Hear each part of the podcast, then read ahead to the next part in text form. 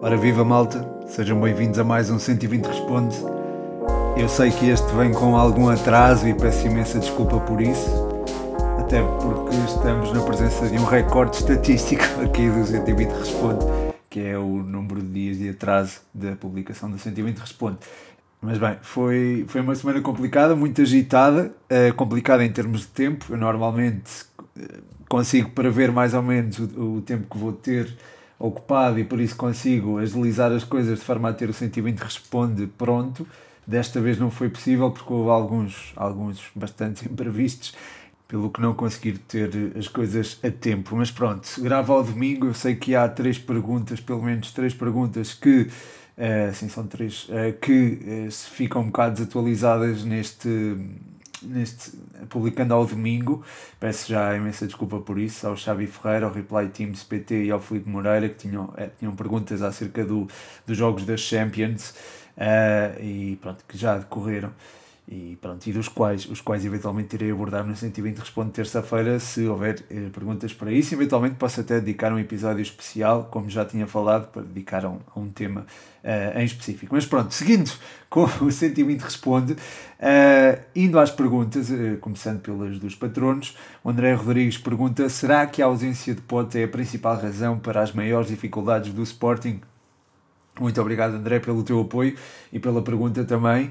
Uh, um, um, grande abraço para ti. Uh, sei que estiveste no, no Benfica Barcelona, não é? Foi, deve ter sido um privilégio enorme, porque foi de facto uma, uma partida muito impactante a nível nacional, uh, no, no, panorama das equipas nacionais no futebol europeu. Por, portanto, pronto, um privilégio e dou-te parabéns por isso, por teres estado lá. em relação à pergunta da ausência do pod, sim, de facto é Claro que ter pote ajuda o Sporting na sua manobra ofensiva e o Sporting tem tido de facto alguns problemas na, na zona de finalização. Nós ontem, por exemplo, vimos frente ao Aroca também algumas dificuldades uh, nesse sentido, não no início do jogo, mas com o decorrer do mesmo. Uh, e eu acho que a equipa ressente-se um bocadinho da, da ausência dele no, no, que toca à definição e também no que toca à retenção de bola. Era algo que já vinha a demonstrar nos últimos tempos e acho que isso também ficou patenteado, por exemplo, no jogo, uh, no jogo frente ao Aroca, em que a equipa não conseguia ter muita bola no último terço, uh, sem hipótese isso fica mais complicado. Portanto, acho que sim, que pesa muito, uh, embora pronto, há, há outras razões, nomeadamente o facto de Gonçalo Inácio não estar, eu acho que é um jogador muito importante na, na circulação de bola desde trás, dá outro critério à forma como a equipa se movimenta e permite ter uma, uma variedade de soluções importantes e que permitem eh, ao Sporting eh, desbloquear o jogo desde trás. De seguida, Rodrigo Canhoto do Spanenka pergunta se João Mário e Weigl são melhores que Palhinha e Mateus Nunes. Uh, obrigado, Rodrigo, e um forte abraço para ti. É uma pergunta complicada e eu acho que é uma pergunta que não pode ter uma resposta muito direta, porque é difícil dizer, uh, ainda no outro dia o Amorim disse que João Mário no Sporting se calhar não tinha a mesma influência. É certo que se calhar estava também a, a tentar valorizar os seus jogadores e estava a tentar fazer com que não se falasse tanto de outros jogadores que não estão no plantel, uh, mas de facto também há ali uma um, pode haver ali alguma algum fundo de verdade, porque o João Mário se calhar dá-se mais com um estilo é, mais frenético, como é, como, acontece, como é o estilo do, jogo do Benfica. Portanto, é um jogador que gosta de pressionar muito na frente, de é, gizar é, e, e, ter, assumir o papel de, de const, da construção ofensiva, e claro que isso lá está. No Sporting se calhar não conseguiria fazer, não há ninguém, a não ser se calhar o Pote com essa, com essa função. No meio campo onde ele jogava não havia ninguém nessa, nessas funções funções. Uh, o, João, o, o Mateus é um jogador de rasgo e é muito, muito bom nesse sentido. O Palhinha também é um jogador que vai desenvolvendo a sua qualidade técnica à medida que o tempo vai passando, mas é um jogador que não é propriamente de que tenha na construção o seu maior forte. Uh, Portanto, sim, se calhar o João Mário podia não ter tanta influência. Agora, eh, se uma dupla é melhor do que a outra, depende, porque Palhinha é muito forte em tarefas defensivas e em tarefas ofensivas também vai, vai sendo cada vez melhor. O Weigl é um jogador que em tarefas ofensivas está a ganhar cada vez mais agressividade, maior agressividade. É um jogador com um sentido posicional assinalável, tal como o Palhinha. Portanto, há aqui uma e é um jogador que a nível ofensivo é também importante no, no capítulo do passe. Ele lembro-me que o ano passado ele foi o jogador, não sei se foi o ano passado ou se há dois anos, foi o jogador com mais passos certos na primeira liga, o que é significativo. Um, mas eh, o Palhinha vai, enfim, tem desenvolvido esse capítulo, mas ainda não é tão bom quanto Weigl nesse aspecto. Uh, portanto, há coisas em que um é melhor que o outro. Uh, quanto a João Mário e Mateus Nunes, Mateus Nunes é um jogador mais de rasgo, lá está como estava a dizer, João Mário é mais de organização e são também eh, jogadores diferentes. Mateus Nunes é mais físico também, portanto, são, são jogadores diferentes e são duplas diferentes, em contextos diferentes. Eu sei que o esquema de jogo é parecido, ou pelo menos a estrutura, mas a estrutura vai se modificando ao longo do jogo, portanto, há, há aqui sempre nuances a ter em conta e acho que. Eh, apesar de ser uma ótima pergunta, é muito, muito difícil dizer-te com certeza ou tirar conclusões acerca de quem, eh, de qual das duplas é, qual delas é melhor seguida, o podcast universitário pergunta: Estoril tem capacidade para ir à Europa? Boa pergunta. Uh, acho que já acabei por responder no, no último podcast até. Uh, é uma equipa que, uh, tal como, por exemplo, o Famalicão de há dois anos, que conseguiu surpreender o futebol nacional, manteve a sua estrutura, ao contrário, por exemplo, desse Famalicão, o que ajuda também a, a dar alguma consistência à equipa, está, está a fazer emergir valores que ainda não conhecíamos no nosso futebol, o que é muito positivo, mas, uh, e há, há, aqui um mas, sempre, uh, até que ponto é que esta equipa aguenta este ritmo, uh, a manter o ritmo até janeiro, de que forma é que pode resistir ao mercado de transferências de inverno? E resistindo ao mercado de transferências, se consegue, lá está, manter eh, o ritmo competitivo. Profundidade de plantel existe, eh, reforçaram-se bem, acho eu. As chegadas de Rui Fonte, Romário Baró, Francisco Geraldes, são, são todos reforços muito importantes. Há também muita experiência no Joãozinho, até no próprio João Gamboa, por exemplo. E há também muito talento. Portanto, acho que a partir daqui nós podemos ter os ingredientes para uma equipa que pode lutar pela, pelas competições europeias, por, por um lugar nas competições europeias, mas não acho que isso seja propriamente uma obrigação desta equipa. E é, também é preciso ver que, por exemplo, o Famalicão, eu sei que ainda não ganhou e é isso que decide se uma equipa vai à Europa ou não, ou que acaba por ser campeão ou não, não é? São os pontos, são as vitórias, mas a performance do Famalicão tem sido tem sido muito bem conseguida. Todos, as, todos os jogos que eu tenho visto do Famalicão acho que mostram uma equipa consistente e uma equipa com um ótimo sentido de, de baliza, que pronto, já é comum nas equipas de Vieira. Acho que tem tido pouca sorte nos últimos jogos, eh, ou neste início de época, e acho que é uma equipa que irá melhorar. Portanto, é uma equipa que também vai estar lá em cima no, na, a lutar pelas competições europeias, desconfio disso. Desconfio também que o Braga irá melhorar bastante face àquilo que tem apresentado, e o mesmo posso dizer do Vitória de Guimarães, que também tem, enfim, que acabou por vencer o Famalicão na última jornada. Uh, e acho que a norma será para melhorar e para entrar também aqui na, nos lugares europeus e na, na, no lugar que, por exemplo, ocupa o Estoril. Acho que o lugar que ocupa o Estoril é, está bastante ameaçado e a partir de, do momento em que a sua concorrência para, os, para as competições europeias, que não é uma concorrência, acho eu, leal, não é? Porque acho que essas equipas estão mais preparadas do que o Estoril para ir às competições europeias, acho que a partir daí o Estoril pode sentir algumas dificuldades em manter essa essa classificação, esse tal, estes, estes tais seis primeiros lugares, depois também há, há a ter em conta outras equipas que poderão até chegar a esse lugar, como o Portimonense, por exemplo, e, e acho que, e o Passos, o próprio Passos também, e, e pronto, uh, agora posso mencionar outras que não me vêm à cabeça, mas, mas sim, é, o Estoril também vai ter alguma concorrência no, nas próximas jornadas, portanto é uma, é uma questão de ver como é que a equipa reage ao primeiro resultado menos conseguido, que acontece sempre, não é? Não há nenhuma equipa, quer dizer, há, mas uh, acontece pouco na história do futebol. Há muito poucas equipas que, que não têm um resultado menos positivo durante uma época, portanto, uh, caso isso aconteça, uh, é ver como é que a equipa lida com isso e, pronto, e se conseguir lidar bem, temos aqui em potência uma, uma equipa nas competições europeias. mas bem, já me alonguei bastante. Passando à outra pergunta do podcast universitário depois de um bom começo, o que se passa com o Manchester United. Uh, é verdade, o United começou muito bem, mas uh, as coisas têm piorado nos últimos tempos. Em seis jogos acabaram por perder, uh, não sei se perderam, não perderam quatro, mas não ganharam quatro deles, o que é bastante deslocado, digamos assim, das previsões que fizemos, não é? Desde que chegou o Cristiano Ronaldo e depois daquela exibição fantástica na jornada inaugural frente ao Leeds. Eu acho que depois do jogo do Young Boys a equipa sentiu um bocado voltar à terra, por assim dizer. Acho que a equipa uh, estava num, num ótimo ponto, estava num ótimo ponto de confiança e essa derrota acabou por, acabou por ter um impacto significativo na equipa. E a partir daí.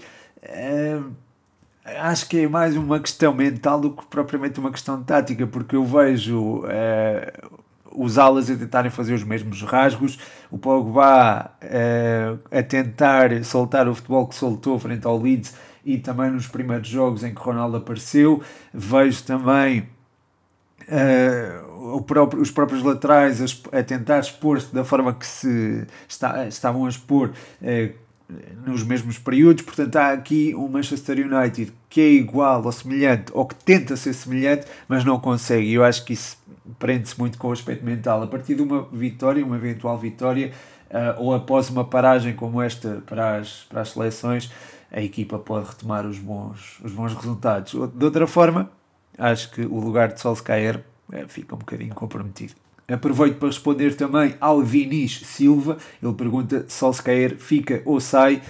Eu acho que eventualmente vai sair. Eu acho que é uma questão de tempo até sair esta época.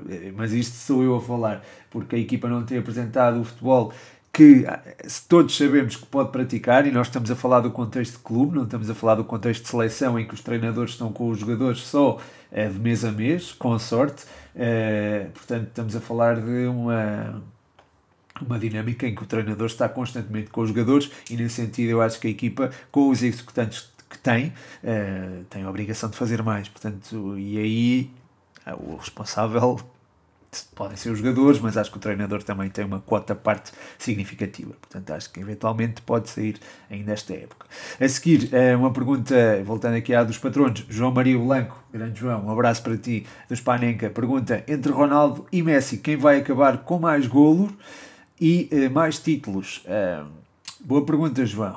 E acho que posso responder de forma direta. Eu acho que o, o Messi está num lugar onde é mais fácil conquistar títulos. Estou a falar da taça de Inglaterra, da taça, de Inglaterra, da, taça de, da Liga Francesa e da taça de França, que normalmente, eh, quer dizer, não sempre, mas são ah, por vezes conquistadas pelo Paris Saint-Germain e são títulos nos quais há uma um fosso enorme entre o Paris Saint-Germain e as outras equipas. A própria Liga Francesa eh, também é, tem esse fosso. Portanto, acho que é, é mais fácil a Messi ganhar títulos neste contexto competitivo do que eh, propriamente a Cristiano Ronaldo. Até pode acontecer o contrário, mas eu acho que Messi parte com um contexto competitivo mais favorável para vencer títulos, porque lá está, o Manchester United em Inglaterra é, é, um, é um dos Big Six. O, o PSG em França é o Big One, é a única equipa. Quer dizer, é, há equipas com muito valor no campeonato francês, há o Lille,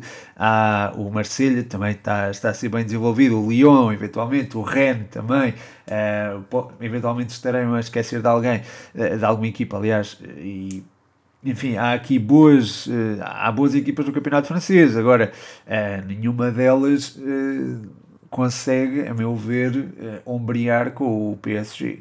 Não tem jogadores do calibre de Messi, Neymar ou Mbappé.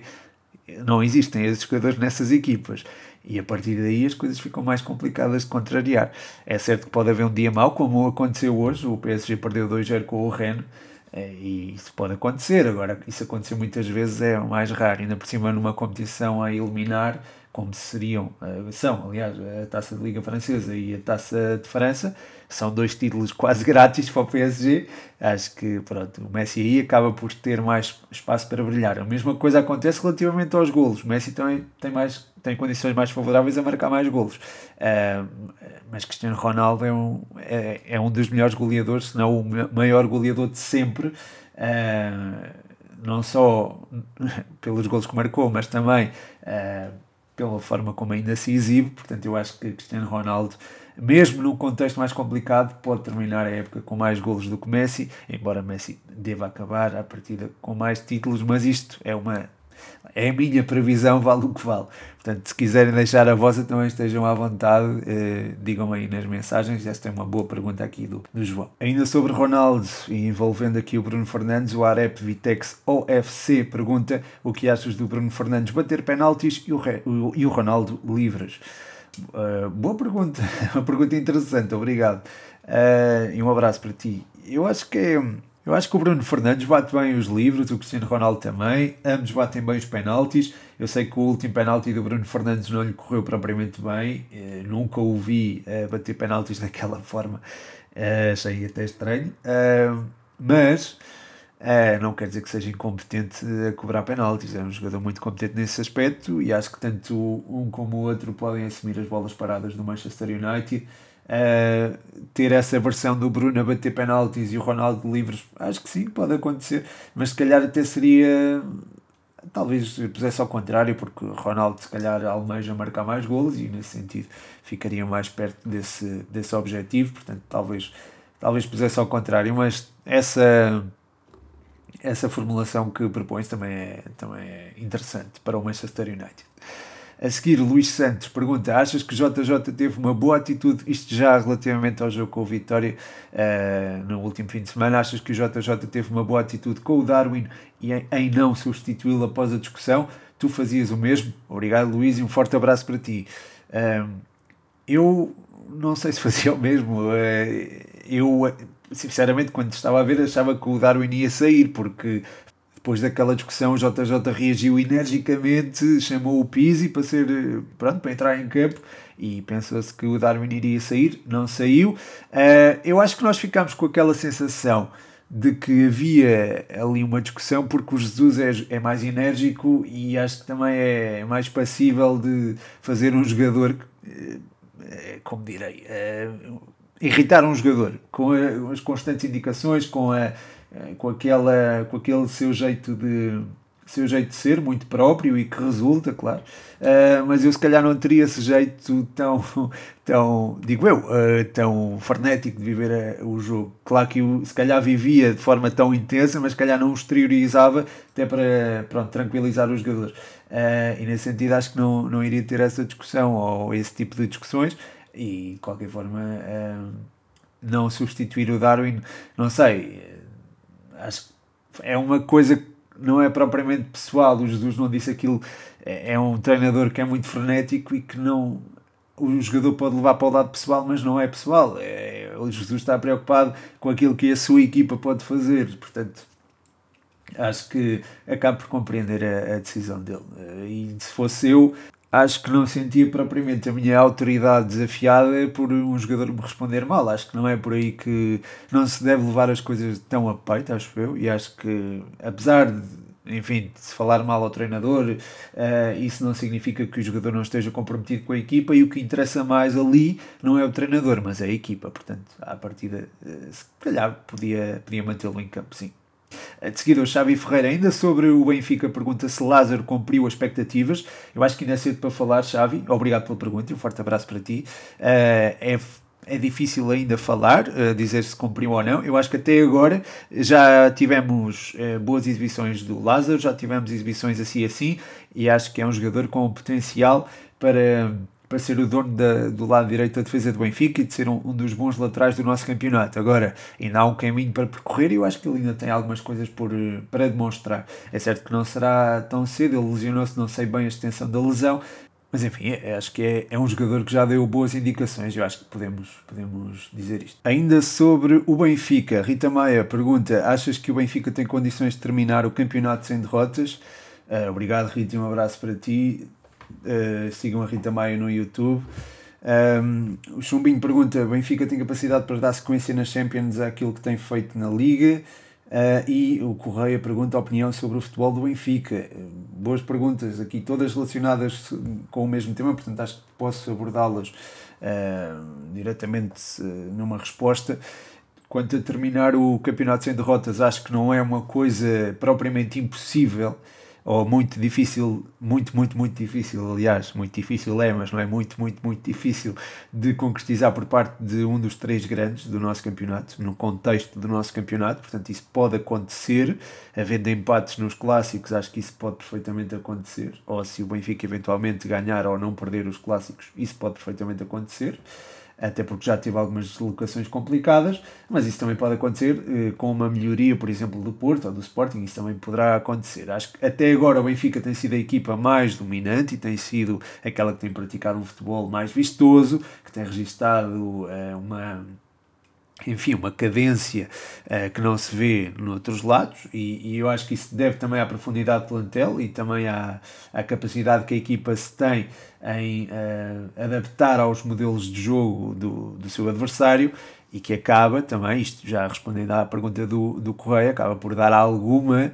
uh, algum domínio à equipa no, no, nos jogos e uh, alguma versatilidade para enfrentar, seja qual for o contexto. Se apanhar linhas uh, mais recuadas, ataca com os laterais mais postos, os, os interiores os interiores não, o, estou a falar do Darwin e do Rafa, que jogam se calhar mais abertos, uh, interiorizam mais um bocadinho e se for preciso uh, fazem com que uh, o corredor central tenha mais homens, mas que tenha também ao mesmo tempo mobilidade, porque eles não param quietos, nem mesmo o Yaramchuk também não para quieto, portanto aqueles três da frente estão sempre em movimento isso acaba por atrapalhar um bocadinho as marcações. Uh, e depois a envolvência dos laterais, como eu estava a referir, e ainda a chegada de, por exemplo, João Mário ou Weigl, ou até dos dois, uh, é algo que pode contrariar essa linha defensiva mais baixa, de se apanhar um adversário com a linha subida mais, uh, mais alta e que privilegie o posse de bola. Nós vimos o que aconteceu frente ao Barcelona, não é? é? O Benfica acaba por explorar muito bem a profundidade, pressionar muito alto e condicionar a circulação de bola contrária e lá está, teve os efeitos que teve na, na Champions, frente ao Barcelona, portanto houve essa capacidade para dar sequência na Champions àquilo que tem sido feito na Liga, como estava a perguntar o Chumbinho, portanto acho que sim, acho que existe essa, essa possibilidade e este Benfica é um Benfica sólido, eh, com um bom futebol, está a praticar um bom futebol. Agora, se vai terminar o campeonato sem derrotas, por exemplo, como perguntava a Rita, uma pergunta muito interessante, não sei, uh, é uma coisa difícil de alcançar, mas não é. Impossível, sobretudo no nosso campeonato, portanto pode acontecer. Seguida, do Benfica para o Barcelona, não é? Faz sentido esta transição. Pergunta-me o Henrique Rosário se o Barcelona está em decadência e eh, também qual a melhor equipa do mundo atualmente. A melhor equipa do mundo atualmente, a, a meu ver, é o Bayern de Munique. É a equipa mais fiável, a equipa menos inconstante, digamos assim. Eh, acho que está até uns patamares, uns patamares, não, um patamarzinho, vá, acima do Liverpool, que também tem sido praticamente infalível. Uh, neste momento está a jogar com o City, eu não sei o resultado, portanto, depois, se calhar, vamos a ver. E o, o, City, o, o City acaba por ganhar ao Liverpool por larga margem, pode acontecer, mas. Uh, até à hora da gravação e tendo eu as referências que tenho do, do Liverpool, acho que é uma equipa muito fiável, mas acho que ainda estão os patamarzinhos abaixo do Bayern de Munique, que é uma equipa que parece que não falha basicamente acho que é, é, a melhor maneira de resumir. Apesar de agora com o Nagelsmann ter sentido algumas dificuldades no início do campeonato, já está a entrar no modo uh, dominador e acho que é uma equipa que vai ser muito difícil travar na Champions e portanto atualmente acho que é mesmo a melhor equipa do mundo. Depois, uh, se o Barcelona está em decadência, uh, está, está claramente em decadência. Nós vimos a forma como se apresentaram na luz, como ontem se apresentaram frente ao Atlético. Portanto, acho que é um Barcelona que está a atravessar um dos piores períodos da sua história. Isto já é uma coisa que vem de trás. É claro que os adversários não têm culpa nenhuma, não se deve tirar mérito nenhum ao Benfica pela forma como acabou por superar o Barcelona e vencer pelos números eh, pelos quais venceu. Mas de facto o Barcelona está a atravessar uma fase muito má da, da sua história e eu acho que, apesar de ultrapassar a esfera do futebol, acho que o próprio futebol acaba por se ressentir. É certo que isto proporciona a, a chegada de alguns elementos de La Masia ao 11 do, do Barça e a, e a níveis competitivos muito altos, mas e a potenciá-los também, mas uh, aquilo, o futebol que o Barcelona apresenta no curto prazo é preocupante face à história do Barça e a equipa precisa de inverter isto o mais depressa possível, sem dúvida alguma. De seguida, o JP6 pergunta: achaste melhor o gol do Sérgio ou do Taremi contra o Gil? Obrigado, Jota, pela pergunta. Um abraço para ti. Esta, é, para mim, é, é fácil. Eu acho que o gol do Taremi foi melhor do que o Sérgio Oliveira, porque o guarda-redes é certo estava adiantado, mas ele, eh, depois de driblar um adversário, remata de primeira eh, perto do meio campo. Portanto, é, é um chapéu fantástico. Eu sei que o gol do Sérgio Oliveira é de uma execução dificílima também, Eu tenho plenamente presente na, na consciência esse facto, mas uh, o gol do Taremi para mim foi melhor do que o do, o do Sérgio Oliveira frente ao Gil Vicente. Ainda sobre o Porto, o FRS21 pergunta: achas que o Porto consegue passar da fase grupos da Champions? Boa questão. Uh, o empate em Madrid foi importante nesse sentido depois o Atlético ter ganho em Milão, se calhar é, pode não ter sido tão bom, mas eu acho que o ponto conquistado em Madrid foi importante. A derrota com o Liverpool é certo que os números foram pesados, mas são só três pontos que se perderam, não foi mais do que isso. Portanto, acho que o Porto está ainda lançado para conseguir essa qualificação. Tem que ganhar ou fazer pelo menos quatro pontos frente ao Milan, e eu acho que o Porto é perfeitamente capaz disso. E depois, eh, eventualmente, não perder com o Atlético, acho que isso era muito importante também. E acho que a partir daí ficam lançadas as bases para que possa eventualmente passar à próxima fase. É importante é que o Liverpool ganhe os jogos todos para que não haja para que os rivais que eu considero diretos, o Milan e o Atlético Madrid, não pontuem em situações onde essas situações não eram de facto esperadas e, portanto, eh, que não ganhem pontos eh, extra, digamos assim. Um obrigado e um abraço para ti eh, e para o Jota também, para o Henri Rosário também. A seguir, o Afonso Padrão pergunta: Sporting vai ceder aos dois jogos por semana? Eu acho que isso notou-se um bocadinho frente ao Aroca, já, mas acho que a equipa soube responder. Depois, frente ao Estoril, também respondeu bem à derrota frente ao Ajax. Acho que o Sporting está a responder bem para já, mas uh, ainda há quatro jornadas da Champions, não é? Ainda há a Taça da Liga, por exemplo, e o Sporting não tem um plantel assim tão profundo, portanto eu acho que há aqui uma...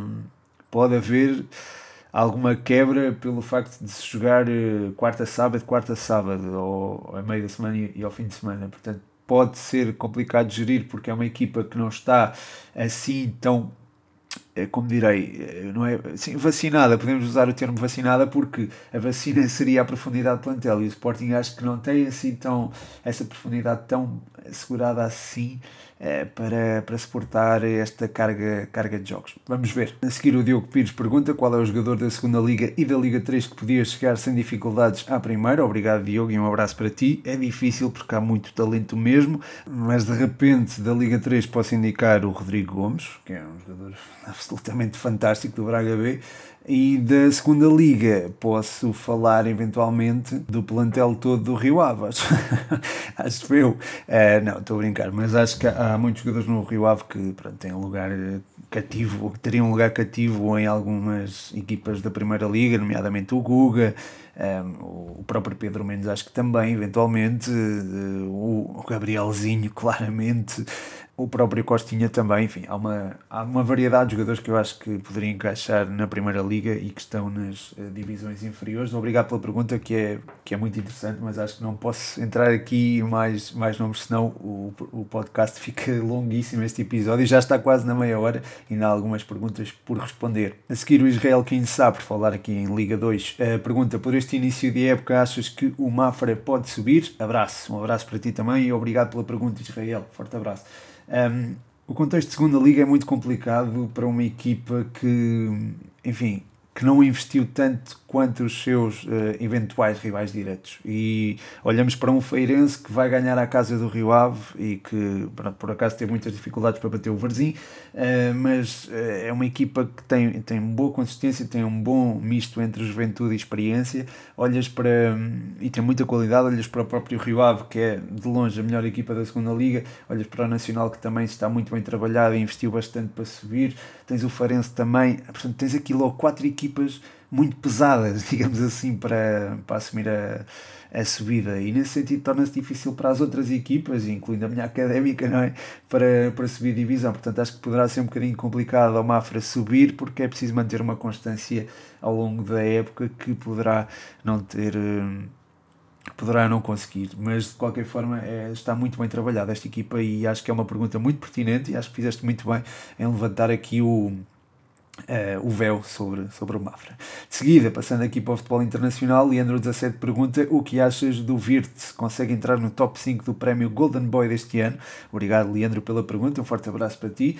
Quanto ao Golden Boy, isso depende de vocês, malta. É, é a comunidade 120 que vai decidir. é, não, estou a brincar. É, estou a falar, estou a fazer referência ao Golden Boy 120. O ano passado foi ganho pelo Alfonso Davis. Vamos ver quem é ganha este ano. Uh, acho que o Virtus ainda é cedo para entrar, se calhar, no top 5, porque há muitos miúdos uh, que, que, podem concorrer com ele ainda e que podem levar a melhor, mas acho que o caso dele é bastante. é de um jogador que. Uh, eventualmente poderá estar, eh, estar no topo da Europa, porque é, é de facto fantástico. Ele apareceu na primeira equipa do Leverkusen há duas épocas e apareceu de uma forma eh, pujante. Na altura ainda estava lá o Kai Havertz e lembro-me que ele era um dos elementos, a par do Kai Havertz, que podia eventualmente fazer a diferença. Ele apareceu com, não sei se foi 16 ou 17 anos e, enfim, conseguiu impor-se num futebol que tem muitos desafios ao nível físico e ele conseguiu impor-se mesmo com 17 17 anos e conseguiu também expor a qualidade técnica que tem. Portanto, acho que sim, acho que eventualmente pode estar aí não só no top 5 do Golden Boy, mas não este ano, mas se calhar no próximo, uh, e também eventualmente no topo da Europa também. Uh, não digo ganhar uma bola de ouro, mas pode estar aí no topo da Europa também e até pode ganhar uma bola de ouro, atenção, pronto, só estou, estou a dizer, fazer aqui uma, uma previsão rápida.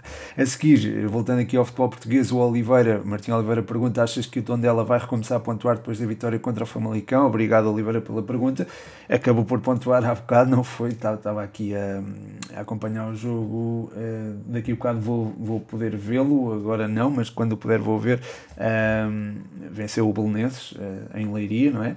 num jogo entre aspas, fora de casa, uh, ou entre aspas, em casa do Bolonenses, digamos assim, do Bessado, da Bessado, uh, e e pelo, enfim, não, não pude acompanhar o jogo a fundo, mas a equipa deu boas indicações, deu frente ao Famalicão, isso também aconteceu, apesar do Famalicão também ter uh, apresentado um bom jogo e apesar também de se ver reduzido a 10 unidades, mas acho que o Tondela tem capacidade para demonstrar mais do que aquela sequência horrível que teve de derrotas, portanto acho que acho que esta equipa tem muito potencial e tem muito para dar e portanto sim, acho que a época pode ser tranquila para o Tondela, acho que sim.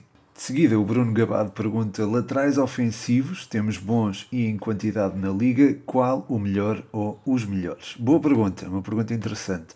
Eu acho que o Pedro Porro é sem dúvida alguma um deles e, e acho que tem, tem demonstrado isso não só esta época, mas também a época passada, e o mesmo se pode dizer também do, do João Mário, que tem evidenciado mais esta temporada no Futebol Clube do Porto e do Grimaldo também. Portanto, acho que os melhores laterais serão esses três. Depois também há, enfim, podemos discutir se Galeno é mesmo um lateral ou não, não é? Porque apesar de jogar sobre a esquerda, muitas das vezes eh, Sequeira faz a posição de lateral esquerda e ele projeta-se imenso, portanto, aí podemos discutir é discutível se Galeno é um, é um lateral ou não. Se for, é um dos melhores laterais da nossa liga, sem dúvida alguma. Portanto, acho que esses quatro são, são de destacar, tal como é, por exemplo, o Rafa Soares, quem é um jogador do qual eu gosto bastante, eh, já jogou na Académica, o Rafa Soares do, do Vitória também é um jogador a ter em conta.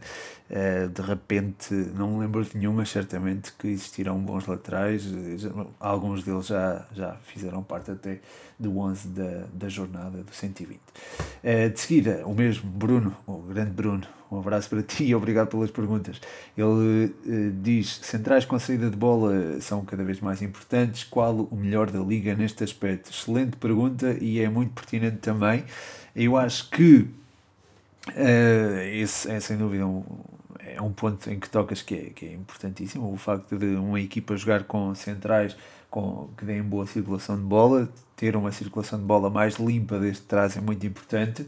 E tens o caso do, por exemplo, o Marítimo jogou com dois centrais em vez de três no último jogo, frente ao Moreirense, na última sexta, e a equipa ressentiu-se bastante disso. Não teve tanta qualidade na posse, não teve a forma como saía para o ataque, não era não tinha tanta qualidade.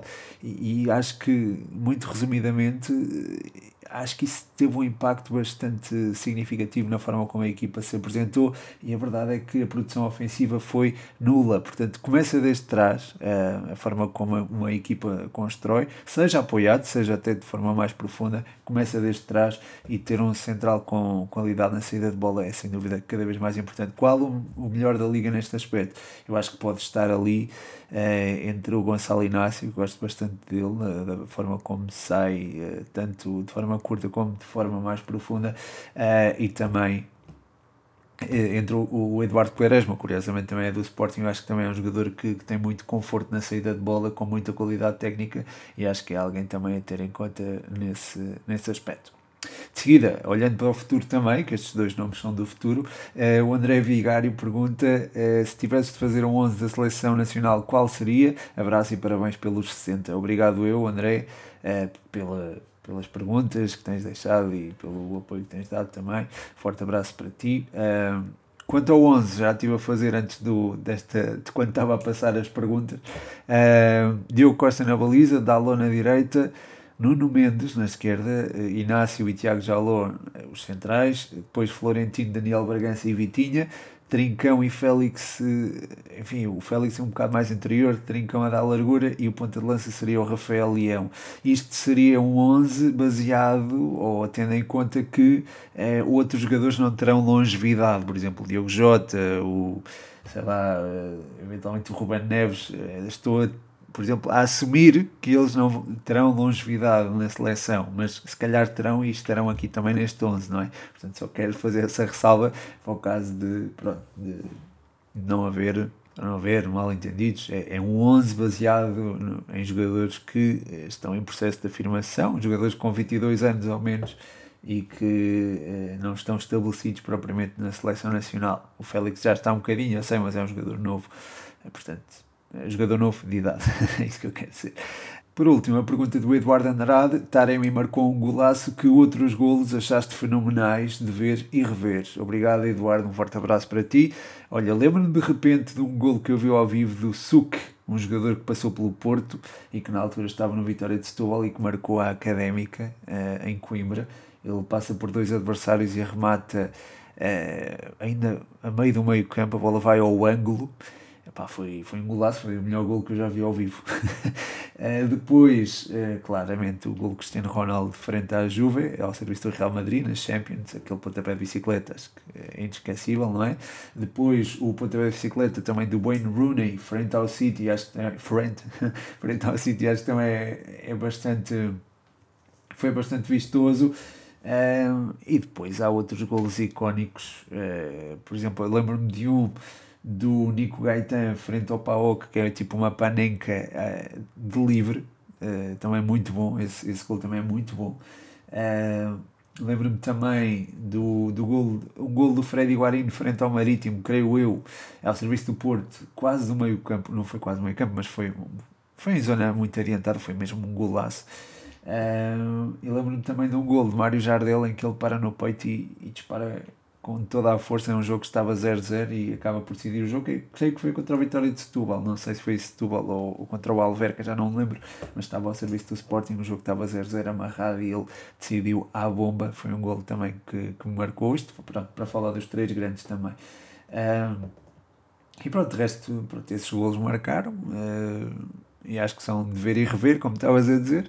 E, e pronto, e é isso. Uh, podem também, malta, se quiserem interagir com esta, com esta pergunta que é muito interessante também podem, me digam aí golos eh, que tenham que vos tenham marcado também.